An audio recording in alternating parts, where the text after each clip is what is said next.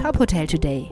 Die Nachrichten des Tages für die Hotellerie von tophotel.de. Dieser Podcast wird dir präsentiert von deinem branchenspezifischen Update, dem ETL Atoga Gastro Briefing. Wir verstehen dich. Mein Name ist Maximilian Hermannsdörfer.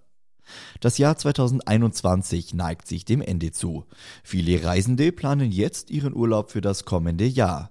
Eine Umfrage des Online-Reiseportals Urlaubspiraten unter mehr als 1100 Befragten aus Deutschland, Italien, Großbritannien und Frankreich bietet einen Ausblick auf das Reisejahr 2022.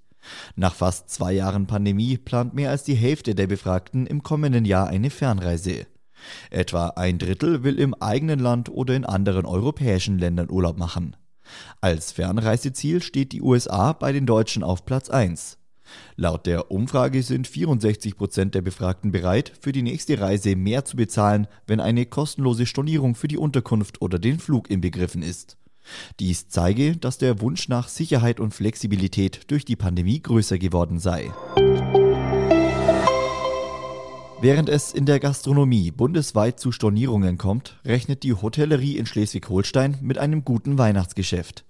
Wie es von der dortigen Tourismusagentur heißt, gebe es für Buchungen für Weihnachten und Silvester kaum Stornierungen.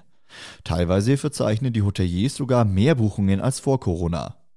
Zu etwas Verunsicherung führe die ab morgen geltende 2G-Plus-Regelung für Hotels, doch eine Stornierungswelle sei bislang ausgeblieben. Nach drei Verhandlungsrunden haben sich die Gewerkschaft Nahrung Genuss Gaststätten und der DEHOGA Hessen auf eine Lohnerhöhung geeinigt. Die Tarifbeschäftigten im hessischen Gastgewerbe erhalten ab 1. März 2022 8,5 Prozent mehr Lohn. Zum 1. Januar 2023 werden die Löhne um weitere 6,5 Prozent angehoben. Die Vergütung der Auszubildenden steigt ebenfalls. Beide Vertragsparteien empfinden diese Steigerung als Wertschätzung der Mitarbeiter für die enormen Belastungen während der Pandemie. Die Führungskompetenzen der Villa Kennedy sollen im Rahmen eines neuen Management-Teams gebündelt werden.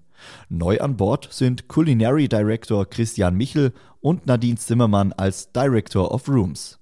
Laut General Manager Florian Steinmeier werde derzeit an vielen Veränderungen und neuen Ansätzen für die Villa Kennedy gearbeitet. Dazu zähle auch ein neues Restaurantkonzept. Die neuen Führungskräfte werden ihn dabei unterstützen, das Haus im Luxussegment weiter zu positionieren und zu etablieren. Weitere Nachrichten aus der Hotelbranche gibt's immer auf tophotel.de. Dieser Podcast wurde dir präsentiert von deinem branchenspezifischen Update, dem ETL Atoga Gastro Briefing. Wir verstehen dich.